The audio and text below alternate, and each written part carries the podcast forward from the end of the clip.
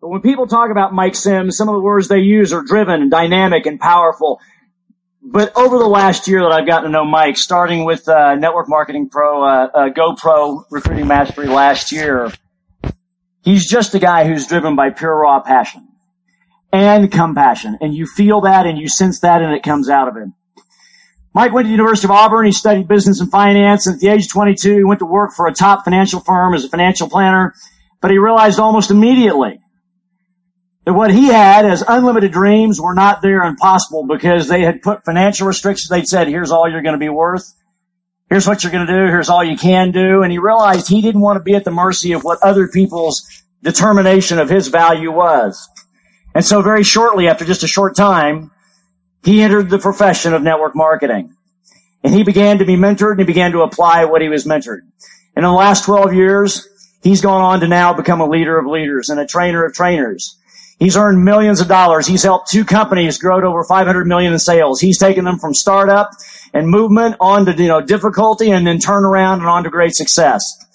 He is a, and he'll share this story with you in more detail. It's one of the things I love about his story. He's a great family man. He's got exceptional children and he's got such a passion for his children. He'll share that with you as well. But his entire teams are his children and he treats them as someone who cares about their future and he cares about yours. That's why Eric had him here last year. That's why he wanted him again this year. Ladies and gentlemen, please get on your feet to finish off the evening and a great individual. Let's bring to the stage Network Marketing Pro Style, Mr. Mike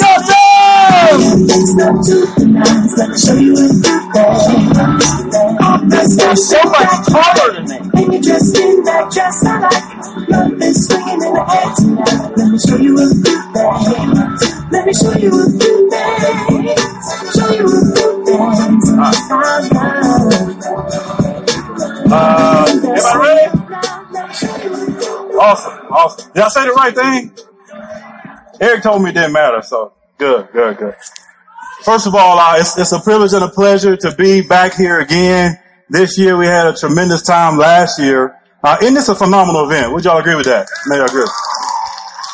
And, and, it's kind of surreal to be up here on stage, uh, to be training in front of people, uh, who are my mentors. Uh, we, we, saw Randy Schroeder earlier and had a chance, an opportunity to learn so much from Randy Schroeder. Brian Carruthers earlier, uh, he, he probably doesn't even know the type of impact that he had on my life, uh, in, in, my previous opportunity. Of course, Eric Worre and Marina, uh, they're, they're almost like family to me now. Uh, I've had a chance to know Eric now for almost 14 years and the type of impact that he's had on my life and my personal business uh, is, something I can never repay him for. And so uh, it, it's good to be here. It's a real feeling. We're going to have some fun tonight because of time constraints. We're going to go ahead and get right into it. Uh, as he stated, my name is Mike Sims. I'm originally from the state of Alabama. Anybody here from Alabama? Anybody? Few people. It's a good place to be from, isn't it? Okay. Good place to be from. Anyway, I'm from Alabama. Uh, as Curtis stated, went to school uh, at Auburn University, and my goal was to become a professional athlete. Auburn University, yes, War Eagle, right?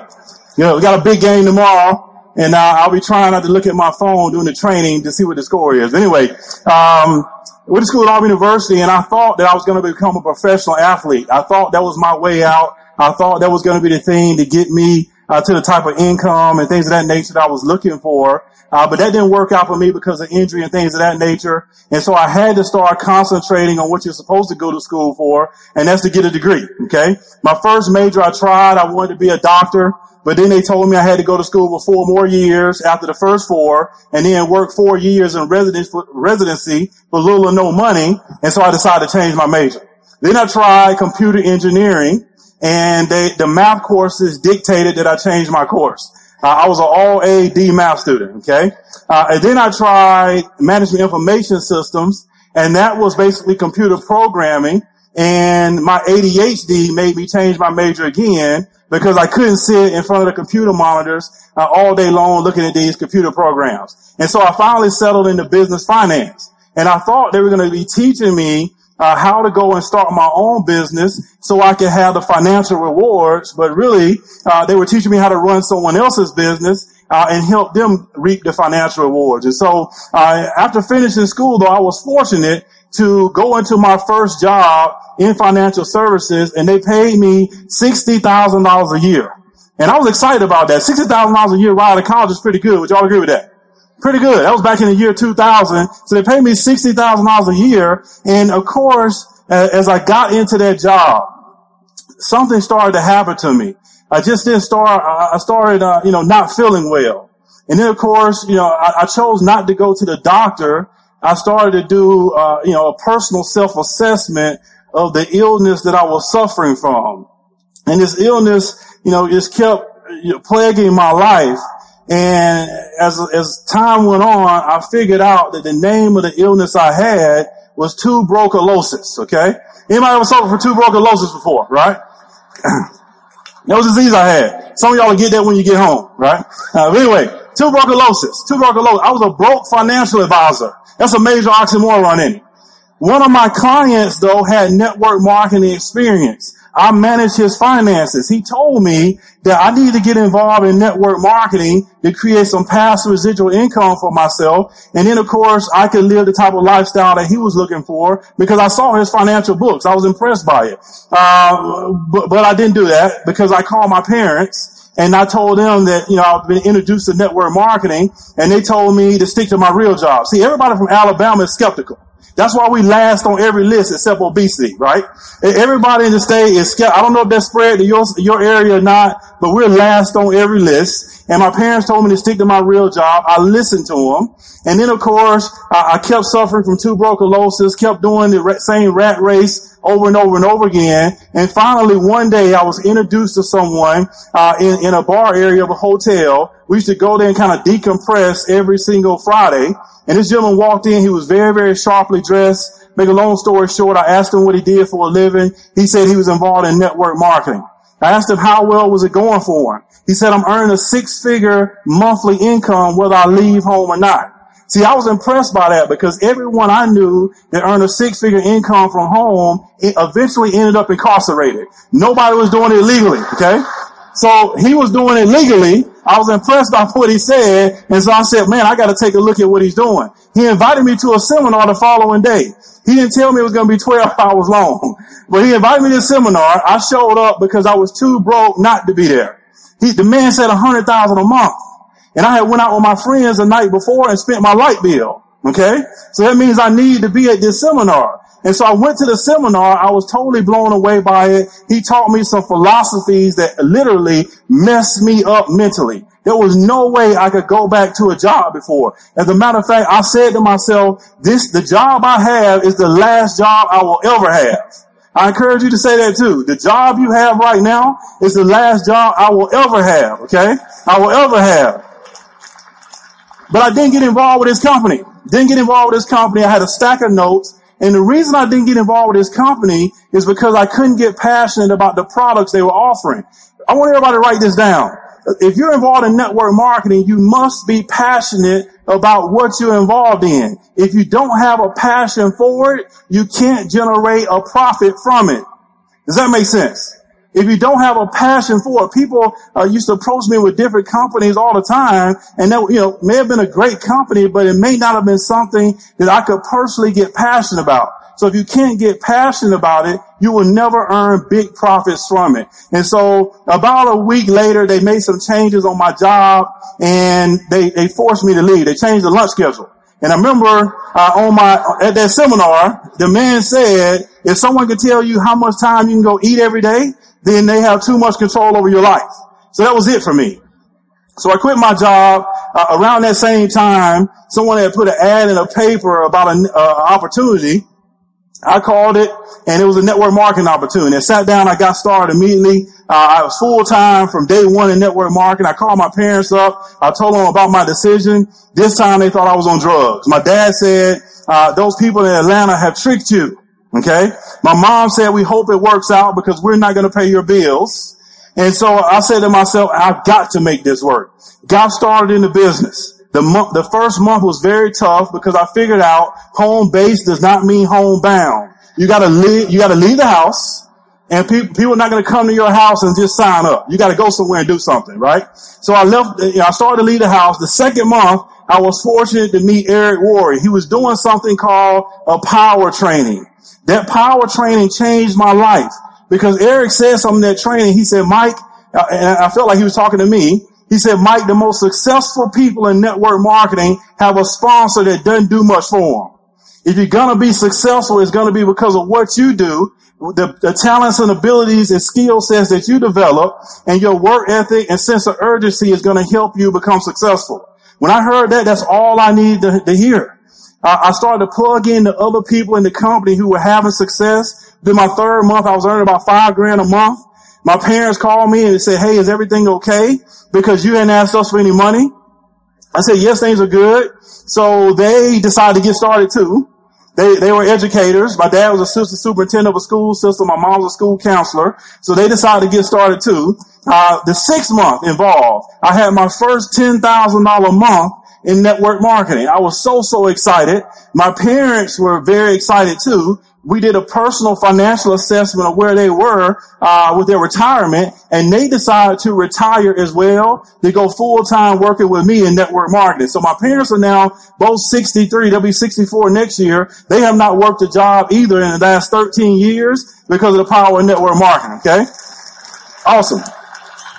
Had a great run with that company. Most important thing, I learned a tremendous amount of information. Uh, some things changed with myself, decided to leave and do some other things.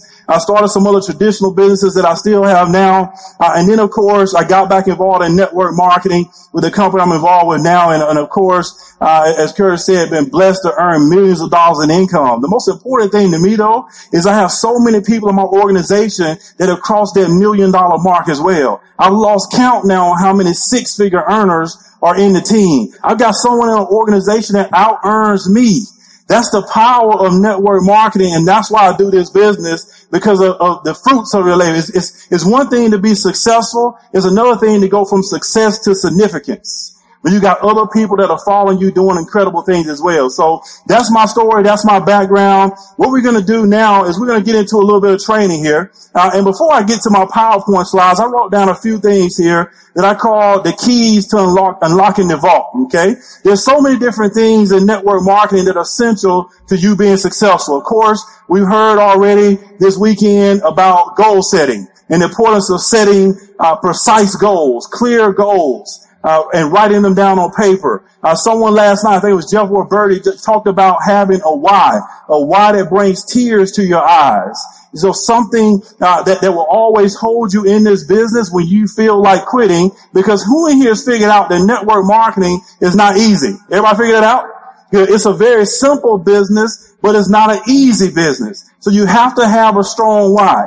But uh, it's a couple more things that we really don't get a chance to talk about a whole lot that I wrote down on this piece of paper that I just want to elaborate on. Number one, one of the keys for people to be successful in network marketing, they have to have a major, major sense of urgency. Major sense of urgency. I remember watching John Malott years ago and, and to watch his urgency. His wife made it more urgent. Okay. Uh, you know, it, this, the leaders in this room work with a major, major sense of urgency and energy because here's the deal. One of the greatest tricks that the devil plays on everyone is making you think that you got your entire life ahead of you to make changes. That's one of the greatest tricks he plays on everyone. Procrastination. You got time, you got time, you got time. Guess what? All of us in here, we no tomorrow is not promised to any of us. The question I ask you is this. If you're not working with a major sense of urgency now, what type of financial position would you leave your family in if the worst thing were to happen to you tonight? Would you leave your family uh, in a financial position of strength? Or would you leave them with a bunch of debt and disappointment? You must work with a major sense of urgency if you want to be successful in this business. And one of the reasons why is you, your, your goal is to create massive momentum. The more momentum you create, the more success you can create, and the faster you can create it. And see, here's the deal. Whatever the devil can't derail, he tries to delay it. He tries to delay it by placing things or people into your life that's designed to slow you down. And see, here's the thing. We're always looking for the train wreck, the thing that'll totally knock us off track. But we never pay attention to the small things that are slowly nudging us off course. See, a lot of people, you know, the headlines, uh, when it comes down to weather, the hurricanes and the earthquakes get the most national attention. But it's something called a termite that does more damage than those things combined. It's the little things that we think don't matter that are slowly nudging us off course. So make sure you don't allow those things to creep into your life or creep into your business that will get you off course. And then of course you're off track and now, and you're somewhere where you don't want to be in the business. The second thing, second thing you must do is let go of things that are holding you back. Let go of things or people that are holding you back from being successful in this business. Let go of it. You must let go of it. And see, a lot of times there are things going on in our life, things going on in our business, and we don't know the root cause of it. And I talked about last year, there's a four step process to solving problems and issues. A four step process. The first thing you must do is you must trace it. Trace it back to the root. Try to figure out the nature of what is going on. See, when you learn the nature of something, you can master it. You can't master what's around you until you master what's in you. You can't. An elephant. If you learn the nature of an elephant, you can harness it and you can ride it or you can put that elephant to work or you can make it do tricks in a circus. Okay? If you learn the nature of a killer whale, you can make it jump through hoops or whatever else they do at SeaWorld. If you learn the nature of air itself, you can create something that allows you to harness that air and fly on it and gets us all over the world. If you learn the nature of water, you can create a vessel that allows you to float on that water. And then of course, you can also create electricity. If you learn the nature of what your issues are, you can figure out how to master them. And then of course that takes you to step number two is facing the issue. You trace it and then you must face it. A lot of times we identify what or who the problem is and then we don't want to face it. You must face it. Okay. You must face it. Look at it head on and say, you have got to change or I have got to make some changes. I have got to do something different because I can't continue to live like this. If you got financial issues, trace it back to the root. You may have some errors in judgment that you're making on a daily basis that's gotten you to the point where you are now. If your business isn't growing like you want it to, there may be some things that have gotten you to that point. So once you trace it, then you must face it. Then of course you must erase it. You must erase it. Number three, you must erase it. A lot of times we edit our reality or we try to let it hang around and we think, hey, it'll get better. Or we try to let a person hang around and say, hey, the, the relationship will get better. A relationship will get better. The mentorship will get better. Whatever will get better. Remember, ship. Okay? A ship is designed to take you somewhere. If that relationship is not taking you somewhere, then you, it's time to replace it. Does that make sense? If the mentorship is not taking you somewhere, it's time to find a better one. If your mindset is not taking you somewhere, it's time to fix your mindset. So make sure that you replace it and then, excuse me, erase it. And then of course, fourth is you gotta erase it. Okay. You gotta, excuse me, you gotta erase it. You gotta replace it. Number four is replace it. Replace it. Make sure that you replace the bad habits with positive things.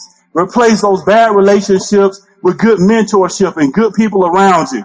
And so these are some of the things that will help you to be able to get rid of some of the things that are holding you back in life.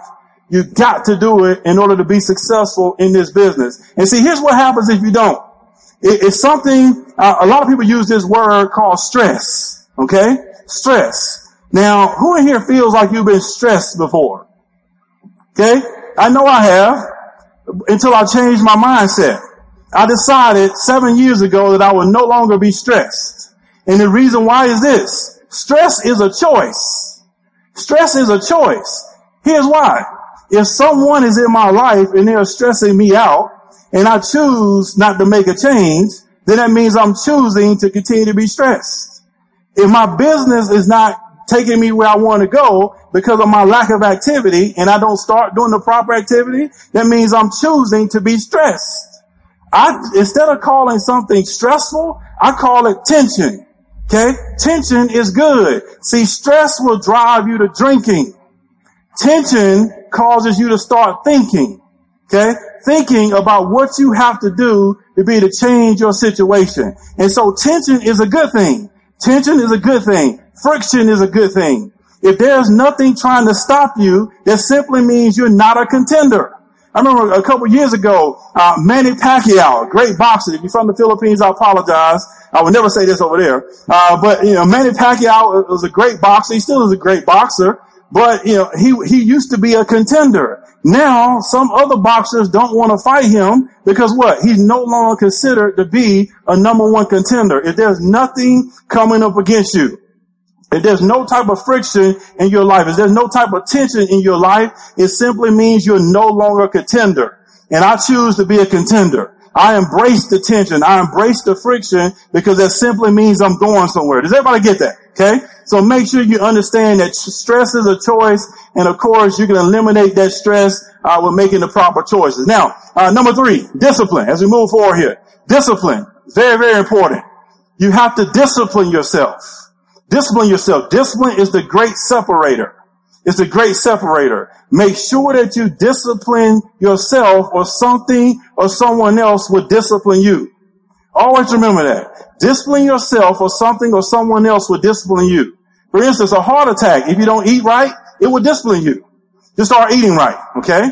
In your, in your, in your life right now, if you're not applying the proper things to the business to be able to, to leverage yourself out of your job, then your employer will continue to discipline you by putting you into a structure that you're not totally happy with. So make sure that you practice discipline. All the top earners are very, very disciplined people. And the fourth thing, the fourth thing is personal development.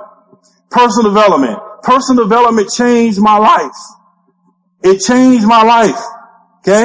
Write this down. If you don't do personal development, find something else to do. Cause network marketing is not for you. It's not for you. Okay?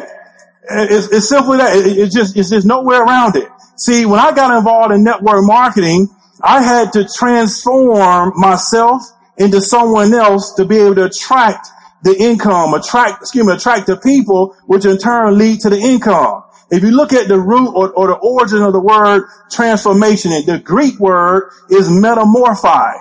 Okay, metamorphi. Which we, we think about something that goes through a metamorphosis. We think about a caterpillar. Of course, they start off as a caterpillar, they go through a metamorphosis, and then they turn into a what? A beautiful butterfly. The same thing with us as individuals. It, you, when you get involved in network marketing, you are someone. To be successful in network marketing, you have to become someone else. See, you can get yourself into network marketing. Personal development helps you get through network marketing. See, a job, you apply for it. Entrepreneurship, you have to apply yourself to it. So what are you, uh, what are you bringing to the table and applying to the business yourself personally? That's why personal development is so, so important in your transformation. So, so important to you being successful in this profession. And of course, personal development uh, gives you the ability to start inspiring people. See, inspire means breath. You want to breathe life into people when you meet them. You don't want to expire people. Okay. That means taking the life or breath out of them. So make sure that you engage in daily personal development so you can go through that metamorphosis as all the top leaders have done. They transform themselves into something totally different than they were when they first got involved in the business. And now the income and opportunities and people are just starting to run into their lives on a daily basis. So everybody got that. Okay. Everybody good? Awesome. Awesome. So now let's get into some training. Okay. Let's get into some training. Let's do a personal self-assessment. Okay. A personal self-assessment. Now let's go forward here. Did I pick the right one? Thought I did. Okay, awesome. Well, Curtis wanted to talk about my children. Okay, these are my children. All right. Some, uh, you know, I greet them when I come home. They miss me. I miss them. Okay. Uh, the Maserati there, the 63 Benz, and of course, the H1 Hummer is my favorite. I mean, that, that thing will go anywhere, right? So those are my children that Curtis uh, wanted me to talk about, and I do love them, and I care for them very, very much, and they love me back. Okay, awesome. And, and actually, the young lady yesterday, uh, uh today, Susan Sly, she she quoted something. She said it takes about seven hundred thousand dollars to raise a kid. Did I hear that correctly? I think I'll keep my children. Okay, because uh, they're a whole lot cheaper than seven hundred grand. Anyway, all right. I'm just joking. All right, here we go. Let's move into it. Let's move into it. Here we go here. All right. Now, let's get into it. What I did was, you know, I have a home in Miami now as well. I get a chance to see a lot of boats, okay? And, and I came up with this training because there's different types of boats out there for us to do, do a personal self-assessment of who we are and where we are and how to deal with certain personalities uh, or compared to boats in our business, all right? And so the first boat, the first boat in our business, a barge, a barge. Of course, ask yourself, because a barge has many uses, but ask yourself a personal question. Do I always have to be pushed or shoved to do something? Could I be a great team player and a leader? When people talk about me, is the word potential the word they use to describe me? Okay? Are you a barge? We certainly hope not. You don't want to be someone that always has to be pushed and prodded to be able to do something in this business. Here's a barge's mindset. Why hasn't my upline called me to check on me? That's what they think of it. Why isn't someone babysitting me? This is not the thumb sucking division. Okay? This is just, network marketing is just not that. All right. So here's how do you deal with a barge? How do you deal with a barge? Next slide here. I don't deal with them. I simply don't. Okay. I replace them and hope they will figure it out and realize that the company ship is going to sail with or without them. It's going to sail. I learned this from Randy Schroeder. Randy Schroeder said, Mike, I don't make any outgoing phone calls to people that are already in the business. If they need me, they know how to find me. I make outgoing phone calls to prospects.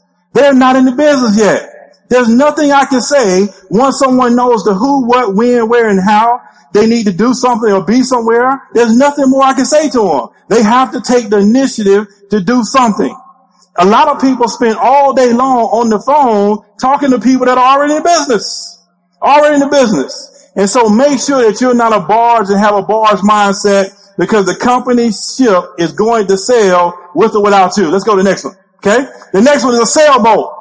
A sailboat. You know, a sailboat, in order for it to be effective on the water, it requires fair weather. Are you a fair weather distributor? Are you a fair weather distributor? Am I a person who is present and enthusiastic only when my business is going great? That's when you're happy. Does my attitude blow with the wind? Am I an unpredictable person? Okay? See, in this business, you have to make sure that your attitude is set. You have to make sure that you set your internal thermostat. You can't be a thermometer where you're just going and changing with whatever circumstances. You want to be a thermostat where you set the temperature. Is everybody understand that? Okay? You don't want to be someone that blows with the wind. Here's a sailboat mindset. It's raining outside, so I'm not going to the event. My guest council, so I'm not going to show up either. My team isn't doing anything, so I won't do nothing either. Okay? That's a sailboat mindset. How do I deal with a sailboat? I don't. I don't deal with them. I keep sponsoring and hope they figure out how to adjust their sail because the company ship is going to sail with or without them. Does everybody understand that? Okay. You can't be a sailboat or have a sailboat mindset and expect to earn the big incomes available in this profession. Now a canoe, a canoe is my attitude and level of activity always rocking back and forth. Is that you? Am I easily knocked off course by the slightest incident with another distributor? Have you ever had a distributor rub you the wrong way and then you decide to leave the business because of somebody else? It's crazy, isn't it? A canoe mindset. My coworkers and neighbors and family and friends, they say I'm crazy, so I'm depressed today. But the next day you enroll someone that you're happy. See, you can't have that type of mindset and be successful in network marketing. You have to decide that you're going to be positive. You have to decide that you're not going to rock back and forth. You have to be the person that's a power plant for the rest of your organization because they're depending on you to be steady. Does that make sense to everybody? You have to be steady. You have to keep your mindset. You can't be someone that's rocking back and forth. Let's go to the next one here. How do you deal with a canoe? I don't deal with them. I don't deal with them. I set the proper example by always being positive and I stay in activity mode that because the company ship is going to sail with or without them. Does that make sense? Okay. Make sure you're not a canoe. Let's go to the next one. Okay. A battleship. A battleship. This is major. This is major. Do I stir up contention? Listen to gossip, spread gossip, disturb the peace of the organization? Am I always talking negative about other people, causing people to avoid me? Am I talking negative about the leadership? The most un- imperfect people in your organization will always be the leadership because they're always in front of everyone else. They're always, we're always here to take all the shots. Okay? Am I the person that's talking about the leadership? Am I involved in everyone else's business instead of building my own? Terrible. I hear such, here's a mindset. I hear such and such a day now. Is that true? Has nothing to do with you. Nothing to do with you whatsoever. What's going on in such and such marriage? Nothing to do with you. Take care of your own marriage.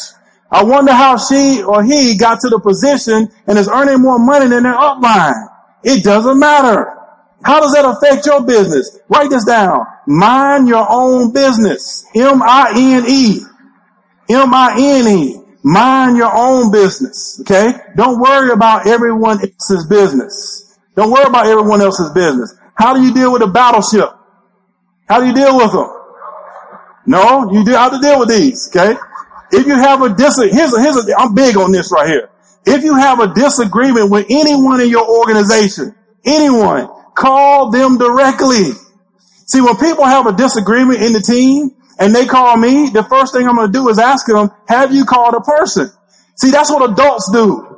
Okay? Children go and call someone else to talk about the problem. Man up, woman up, and call the person directly. Majority of the time is just simply a lack of communication. So make sure you address the situation directly.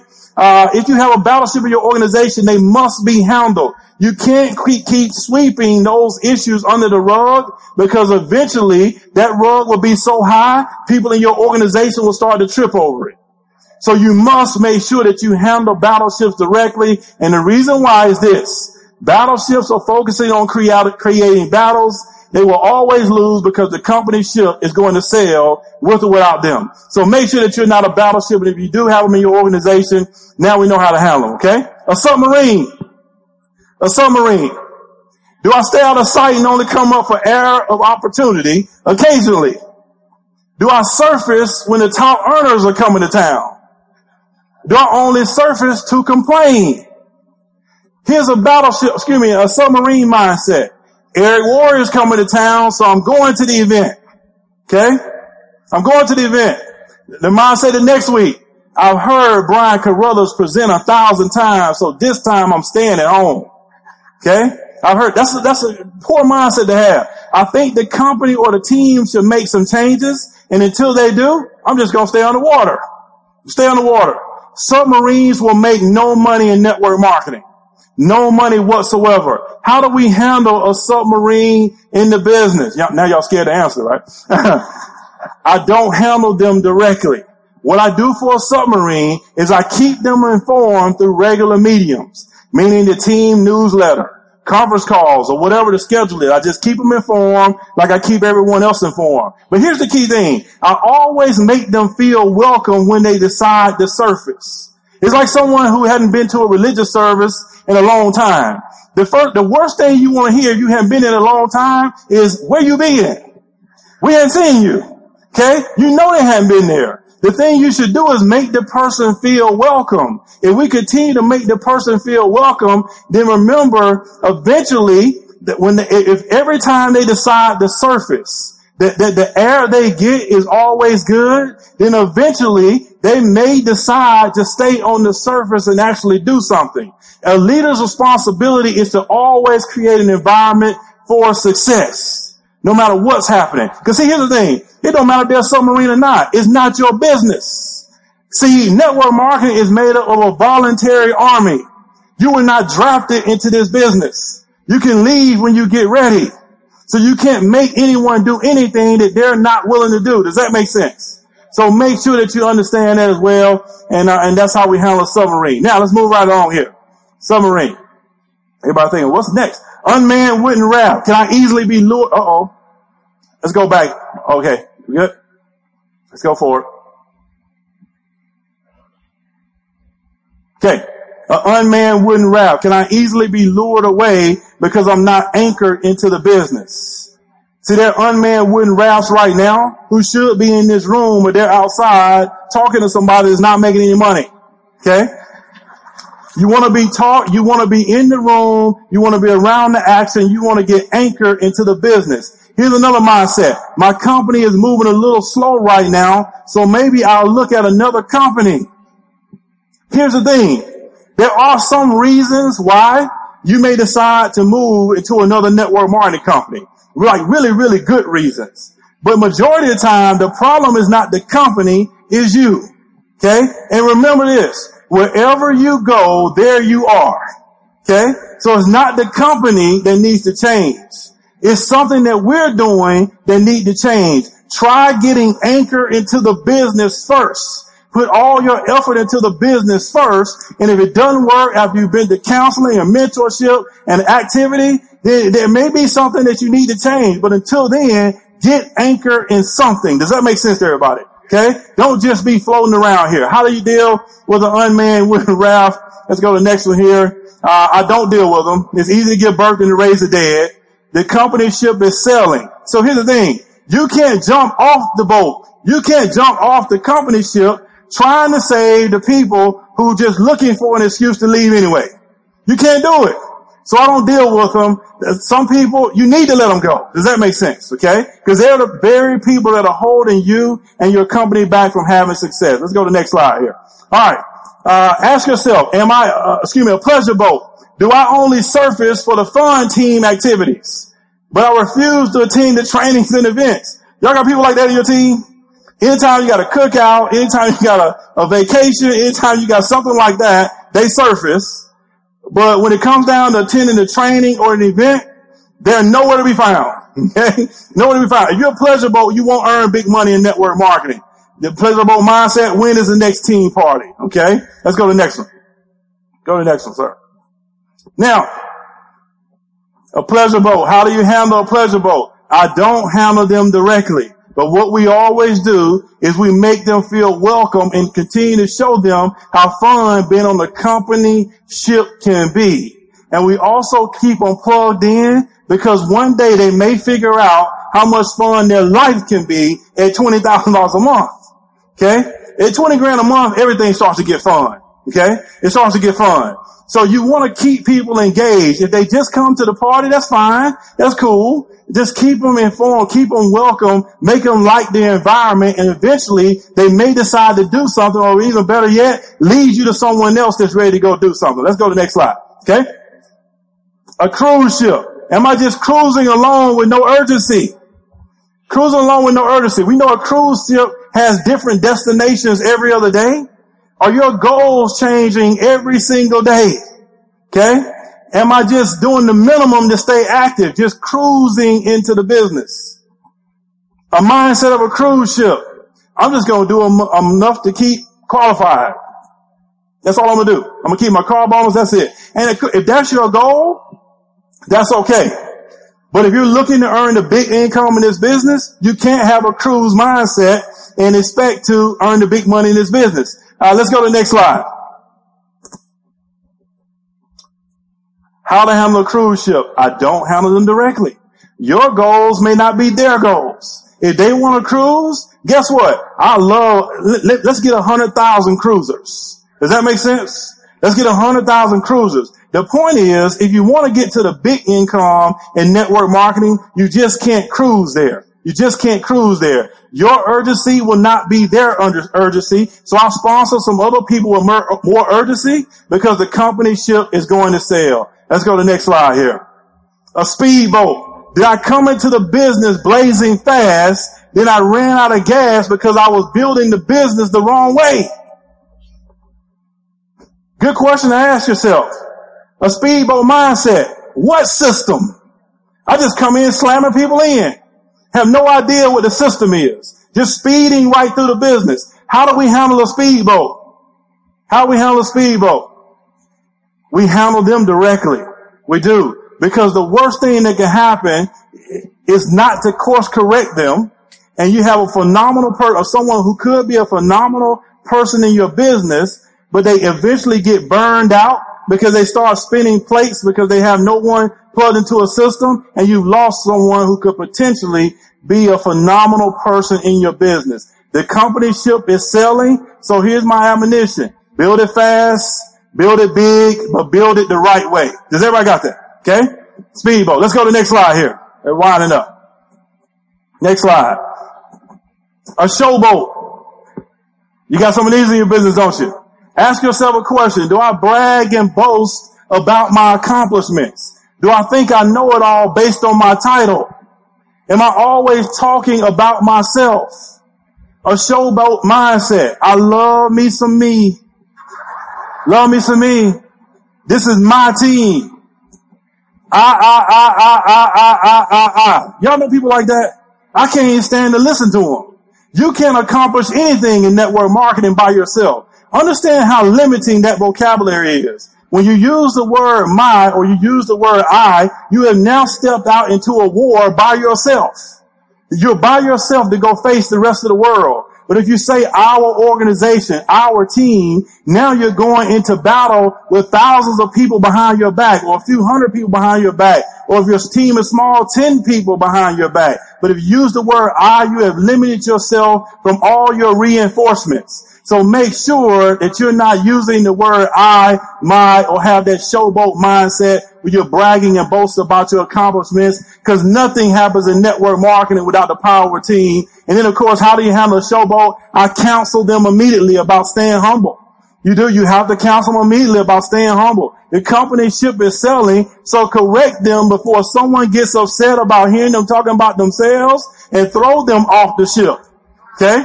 Throw them off the ship. So make sure, make sure that you don't have a showboat mindset. Let's go to the next slide here. Fishing boat. Am I always, am I constantly looking for ways and places to cast my net? This is a good boat, okay? You want to be a fishing boat, constantly looking for people to bring into your business. A, a, a fishing boat mindset. If it breathes, I'm going to prospect them. Okay. I want to find out who they are so I can find out they qualify to be in my business. I won't go to sleep until I made my three exposures every single day. That's a fishing boat mindset. Let's go to the next slide here. And then of course, how do you handle a fishing boat? You stay out of their way. Encourage them to keep fishing by contests and things of that nature. You want to praise them to continue to keep fishing on a daily basis because they help the company ship sell so much faster. Let's go to the next slide. A tugboat. Am I working hard to save lives every single day? A tugboat mindset is this. We have a better way. Now let's go save the world. Have we heard that before somewhere? Good. Awesome. Awesome. Eric has coined that phrase. That's a tugboat mindset. How do we handle a tugboat? Let's go to the next one here. Let the leaders lead and don't get in their way. Leave them alone. Don't get in their way. When necessary, attach yourself to them and help them pull more people to safety. But don't get in their way or try to hinder what they're doing or try to make yourself continue to be the deal. See, network marketing, your goal is to start at the back of the room, move to the front of the room, and then move back to the back where you got people in your organization more qualified or just as qualified as you to deliver the information. That's your goal in network marketing. So don't be a tugboat, but do not get in the way of the people uh, who are the best tugboats in your organization. Let's go to the next slide here. The question is now, what kind of network marketing boat are you? See, it's a personal question. We've gone through now several different boats. The question you have to ask yourself is what type of network marketing boat are you personally? See, when I did this self-analysis, there were some things I need to work on. There were some things I need to start doing, stop doing, do more of, less of. There's some things I need to teach in the organization. But the personal thing you have to ask yourself is who are you right now? Here's what we know. If you, if you're not the right type of boats, you will never earn the big money in network marketing. I'm a very direct person. Sometimes people sugarcoat different things. You have to work on yourself and you have to decide which type of network marketing boat are you if you're going to get to the big time income in this business. And the last thing I'll say as I leave the stage here tonight is this. Something we all should do as well when it comes down to personal development. We should all make it a habit to try to eat properly on a daily basis. See, I found out in my life, if I eat properly and work out, then I feel better. And if you feel better, you can then go what? Do better. See, in this business, you can't sell a dream if you look like a nightmare. Okay? You can't do it. So make sure that you're constantly working on yourself as well because we love each and every one of you. We want everyone to be here again next year. Not only be here, we want everyone to be in good health and also be able to enjoy more wealth as we go out and tell the world that we too or we do have a better way here in network marketing. We thank you for your time. As long as I got my suit, I don't need